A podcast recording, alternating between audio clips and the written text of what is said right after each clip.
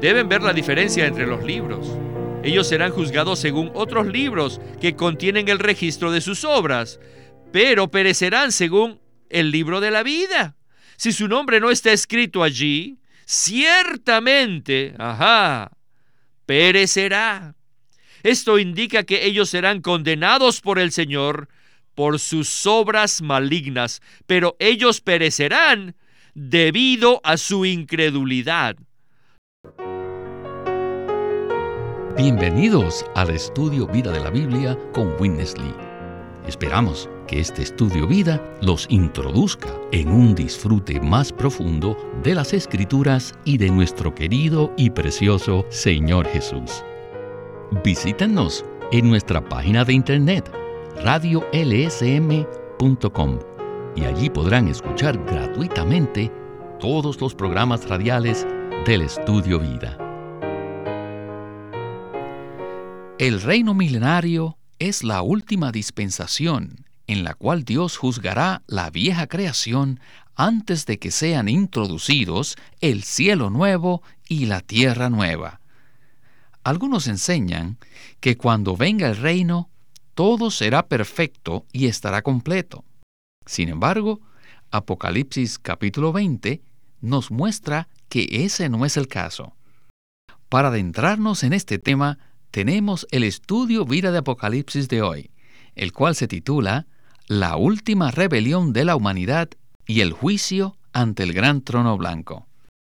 En esta ocasión nos acompaña Antonio Hernández, el cual nos estará hablando acerca del juicio final de Dios sobre la vieja creación y esa última depuración. Bienvenido al programa, Antonio. Es un privilegio estar aquí y participar en este ministerio que nos ilumina. Antonio, en el programa anterior abordamos el tema de las buenas nuevas del reino milenario. Pero hoy hablaremos acerca del juicio que se efectúa durante la era del reino. Al final del milenio, la naturaleza rebelde todavía permanecerá en la humanidad, o sea, en los ciudadanos del reino. Esta rebeldía se manifestará y será puesta al descubierto, juzgada y depurada por Dios. Además, durante el milenio, Dios también disciplinará a los creyentes para librarlos de la vergüenza de la inmadurez, a fin de traerlos a la plena madurez con miras a edificar la nueva Jerusalén como su morada eterna. Así que hoy el hermano Lee presentará que en la próxima era, la del reino milenario, Dios perfeccionará a todos los creyentes que no maduraron en la era presente, que no es otra que la era de la gracia. Con esta introducción, creo que estamos listos ya para nuestro estudio Vida de hoy. Adelante con Witness Lee. Now we come to the uh, Ahora llegamos a la segunda parte del capítulo 20. Esta sección de la palabra es una depuración del universo como preparación para la venida del cielo nuevo y la tierra nueva. Cuando venga el milenio, la situación en el universo estará bien, pero no al grado máximo. Durante el milenio habrá algo que aún no habrá sido purgado o purificado, y esta es la inmadurez de los creyentes. Si no estamos maduros y somos imperfectos en la vida eterna, sería una vergüenza para Dios Así que el Señor usará estos mil años para disciplinar a los creyentes por la inmadurez. Dios usa todas las dispensaciones para disciplinar a la gente de varias maneras. Y Él usa cada dispensación a fin de perfeccionar a su pueblo, completarlo y madurarlo. Pero, ¿para qué propósito? Con el fin de edificar la nueva Jerusalén como su morada eterna. todas las dispensaciones han sido usadas por Dios para este propósito. No se olviden que el milenio, o sea, los mil años del reino, será la última dispensación. Si nosotros maduramos en esta era presente, estaremos bien, pues no necesitaremos otra dispensación para ser perfeccionados. Pero si no maduramos en esta dispensación presente, la sexta era, tenemos que saber que hay otra dispensación que nos estará esperando. Todos estamos en la presente dispensación, en la sexta. Aleluya por la sexta dispensación. En esta dispensación, Dios nos da su vida, nos concede su gracia y también, ajá, prepara muchos entornos, muchas circunstancias y aún tantas cosas de la primera muerte, tales como la debilidad, la enfermedad, los problemas, las inconveniencias, las esposas problemáticas, los niños rebeldes, los esposos insensatos. y todo tipo de persona, todas las cosas y asuntos que pertenecen a la primera muerte todos llegan a ser instrumentos de Dios para perfeccionarnos. Pero, a pesar de que hay tanta luz y tanta gracia, y a pesar de que todas las cosas en nuestro ambiente, como la debilidad, los problemas, las molestias, las esposas, los esposos, los abuelos, los tíos, los parientes, hay muchos que, aun con todo y esto, no maduran. Ellos no llegan a la madurez durante esta sexta dispensación. Así que en su sabiduría, Dios preparó la siguiente dispensación, que es el milenio. Bueno, Antonio, antes de profundizar en los detalles de la sexta dispensación, quisiera repasar el tema de las dispensaciones ya que quizás muchos de nuestros radioescuchas no estén familiarizados con esto. Así que, ¿podría usted darnos un trasfondo de ellas? Sí, la Biblia presenta varias dispensaciones. Y en cada dispensación Dios se relaciona con el hombre de una manera distinta. Veamos un ejemplo. En la dispensación de la ley, Dios se relacionó con la humanidad mediante la ley dada por Moisés. Pero en la dispensación de la gracia, que es la era presente, Dios nos provee a Jesucristo como nuestro Salvador, a quien experimentamos por fe en lo que Él ha logrado y en lo que Él es. En esta era nosotros tenemos la oportunidad de madurar en la vida divina, siempre y cuando cooperemos con el Espíritu de Dios que mora en nosotros. Primero debemos recibir a Cristo y después podemos ser perfeccionados en la vida de Cristo. Pero si durante la era de la gracia los creyentes no alcanzamos la madurez, entonces habrá otra era, la del reino, para que maduremos. Y la era del reino es la séptima y última dispensación, donde Cristo y sus correyes reinarán sobre la tierra por mil años. A lo largo de los siglos se han efectuado muchos juicios en las distintas dispensaciones, pero esta era se completará en la última dispensación, o sea, en el reino milenario, pues en esa era veremos la depuración final del universo como preparación para la venida del cielo nuevo y la tierra nueva, con la Nueva Jerusalén.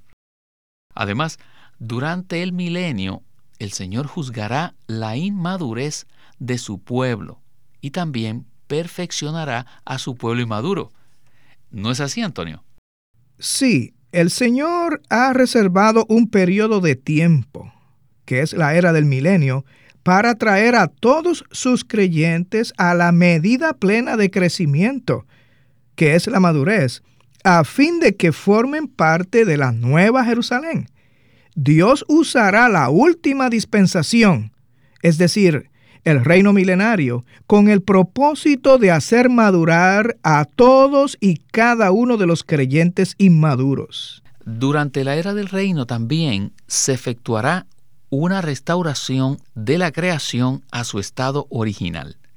Y en adición a esto, Antonio, según Apocalipsis 20, al final de los mil años, Satanás será soltado del abismo y Dios lo usará para exponer, juzgar y depurar la naturaleza rebelde del hombre, a fin de eliminarla por la eternidad. Me gustaría entonces leer Apocalipsis capítulo 20, versículos del 7 al 10, que dice, Cuando los mil años se cumplan, Satanás será soltado de su prisión y saldrá a engañar a las naciones que están en los cuatro ángulos de la tierra, a Gog y a Magog, a fin de reunirlos para la batalla, el número de los cuales es como la arena del mar y subieron sobre la anchura de la tierra, y rodearon el campamento de los santos y la ciudad amada, y descendió fuego del cielo, y los consumió. Y el diablo que los engañaba fue lanzado en el lago de fuego y azufre, donde estaban la bestia y el falso profeta, y serán atormentados día y noche por los siglos de los siglos. ¿Qué tal si continuamos con nuestro estudio vida de hoy?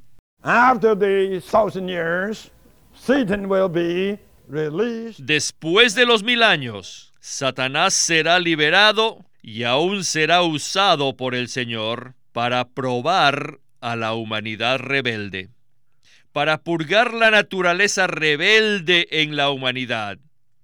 Durante los mil años, Satanás estará temporalmente encarcelado.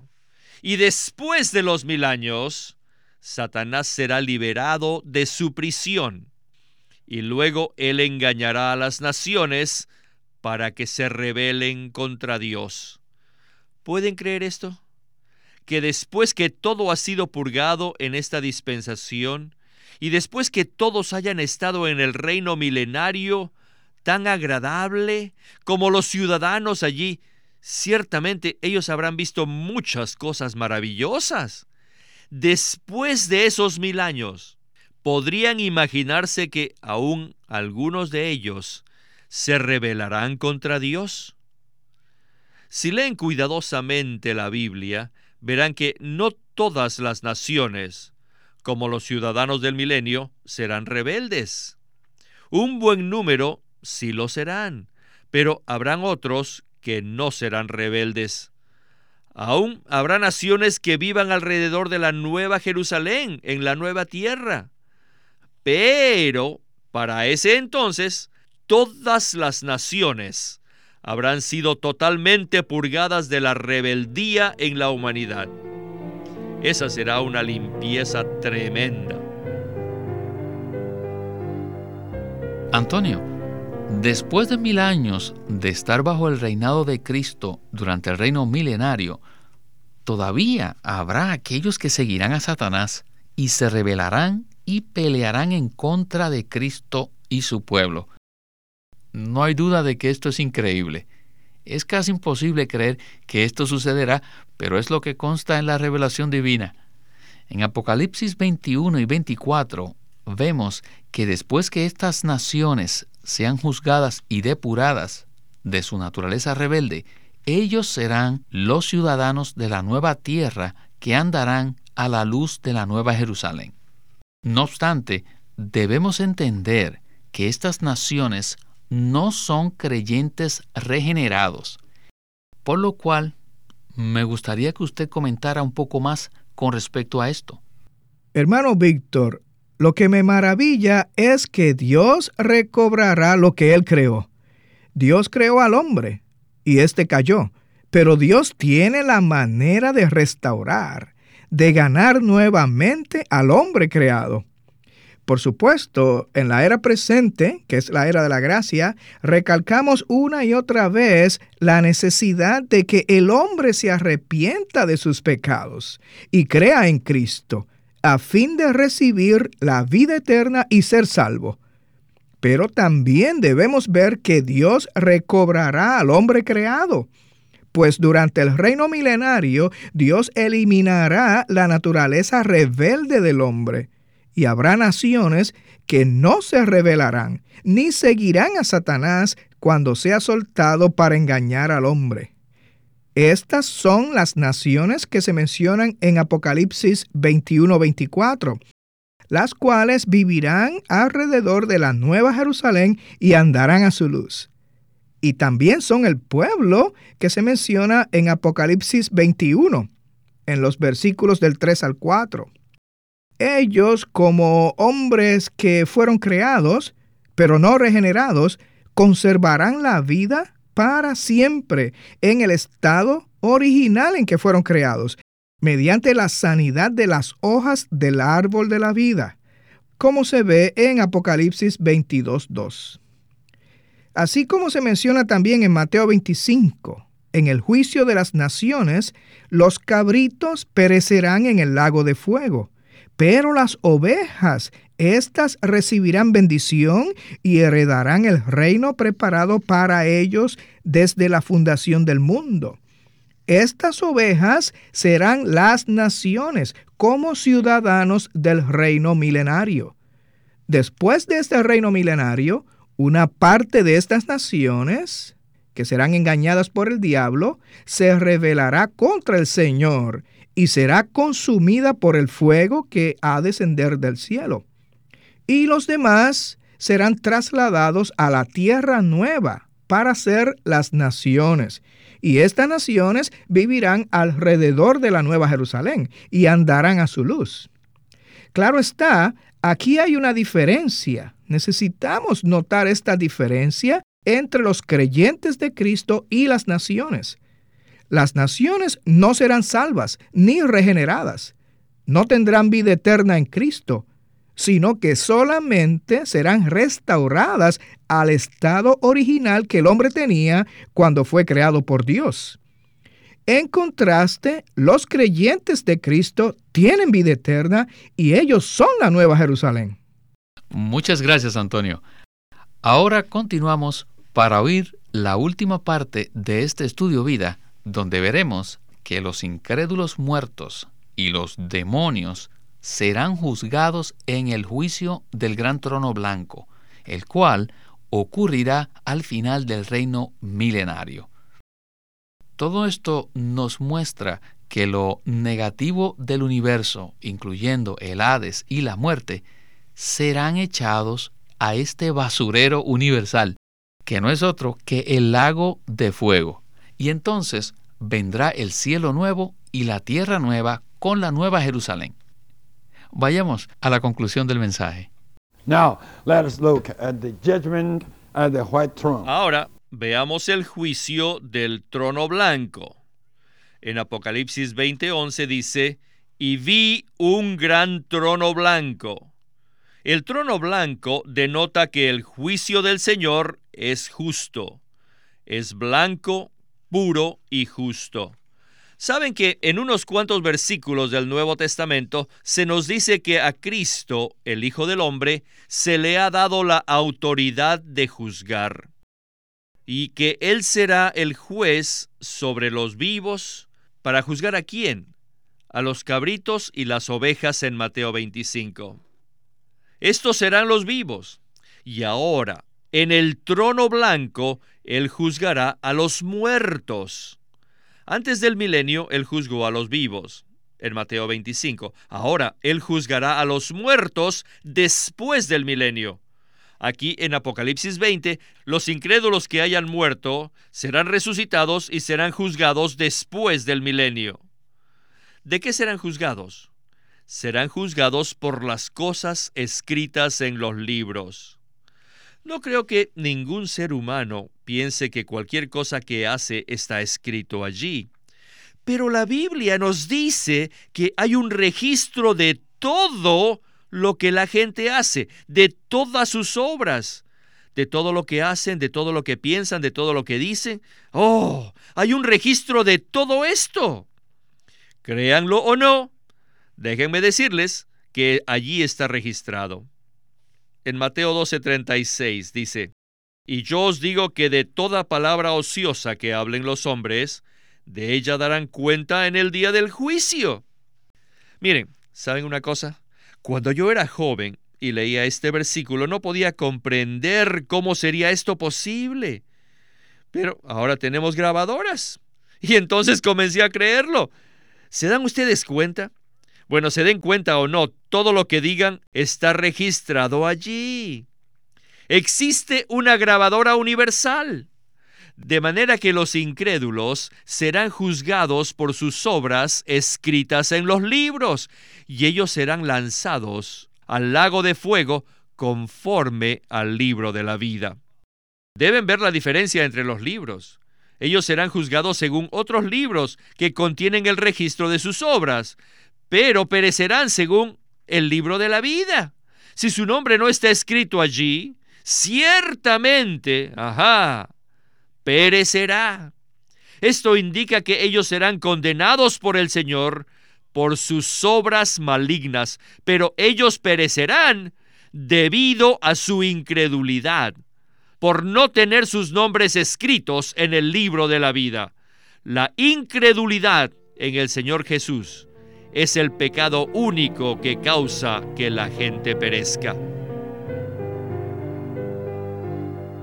Antonio, tengo que concluir que esta sección es muy sobria. Por una parte, los creyentes podemos regocijarnos en nuestra salvación eterna por ese simple acto de arrepentimiento y fe en Cristo. La confesión de nuestros pecados y el querer en Cristo hace que seamos inscritos en el libro de la vida y que recibamos vida eterna. Pero los incrédulos muertos serán juzgados en el gran trono blanco, el cual Dios establece al final del milenio. ¿Correcto?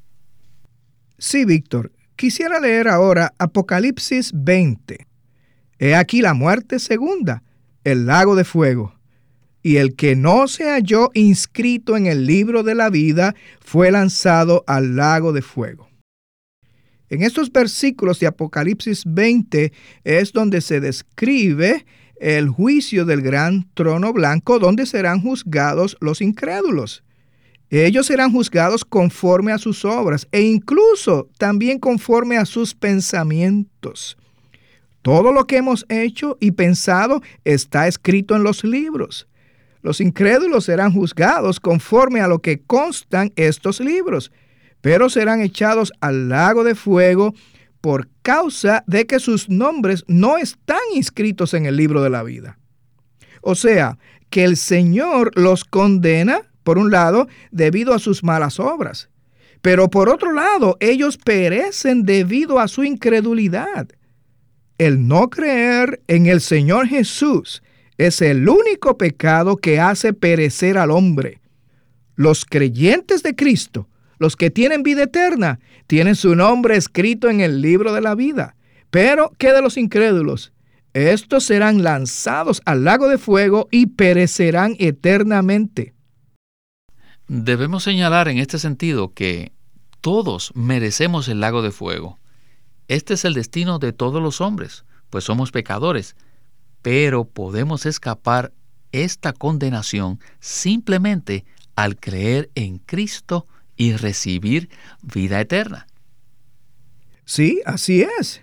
Si simplemente recibimos a Cristo, el que fue nuestro sustituto en la cruz, el que pagó el precio, el que murió por nuestros pecados y dio su vida por nosotros para justificarnos ante Dios, recibimos vida eterna somos perdonados de nuestros pecados y lavados por la sangre del Cordero. Oh, esto es tan maravilloso. Amén. Todo el que tiene dudas y no sabe si tiene vida eterna en Cristo puede ahora mismo recibir este don de Dios y sabrá con certeza que su nombre está escrito en el libro de la vida, simplemente al recibir lo que Dios le está ofreciendo el don de la plena salvación en Cristo Jesús.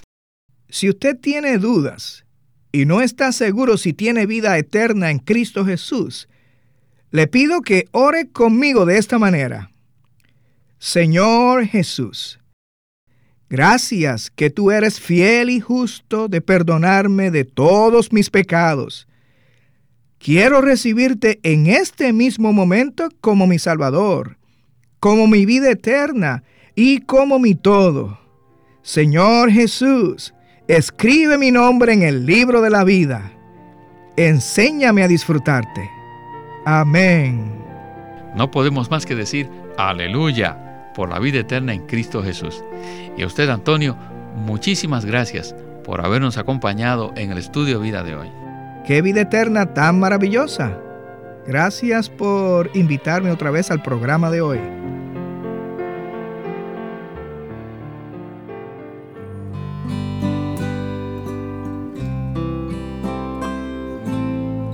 Queremos animarlos a que visiten nuestra página de internet libroslsm.com. Allí encontrarán los libros impresos del Ministerio de Watchman Nee y Witness Lee, la Santa Biblia versión recobro con sus notas explicativas y también encontrarán folletos, himnos, varias publicaciones periódicas y libros en formato electrónico. Por favor, visiten nuestra página de internet libroslsm.com. Una vez más, libroslsm.com. queremos presentarles la versión recobro del Nuevo Testamento. ¿Y por qué tenemos esta versión recobro? Debido a que a través de los siglos el Señor ha recobrado muchas verdades de su economía entre los hombres. Desde los días de Martín Lutero en particular, este recobro ha progresado constantemente. A partir de la justificación por fe, la cual fue recobrada en esos tiempos, hasta la verdad de experimentar la iglesia, el cuerpo de Cristo, vista y disfrutada por muchos cristianos hoy, este recobro ha sido como un hilo dorado que une la iglesia en el tiempo. Las verdades recobradas y la herencia de los creyentes deben ser poseídas y disfrutadas por todos los creyentes hoy día. El Nuevo Testamento versión recobro reúne en un solo tomo todos estos aspectos notorios del recobro de la verdad y la experiencia de la vida cristiana. Junto con el texto tenemos extensas notas de pie de página escritas por Witness Lee. Ojalá que todos ustedes puedan tener acceso a conseguirse una versión recobro del Nuevo Testamento. Llámenos a nuestro teléfono gratuito 1-800-810-1149. 1-800-810-1149. Además, si desean, pueden comunicarse con nosotros enviándonos un correo electrónico a estudiovida.lsm.org.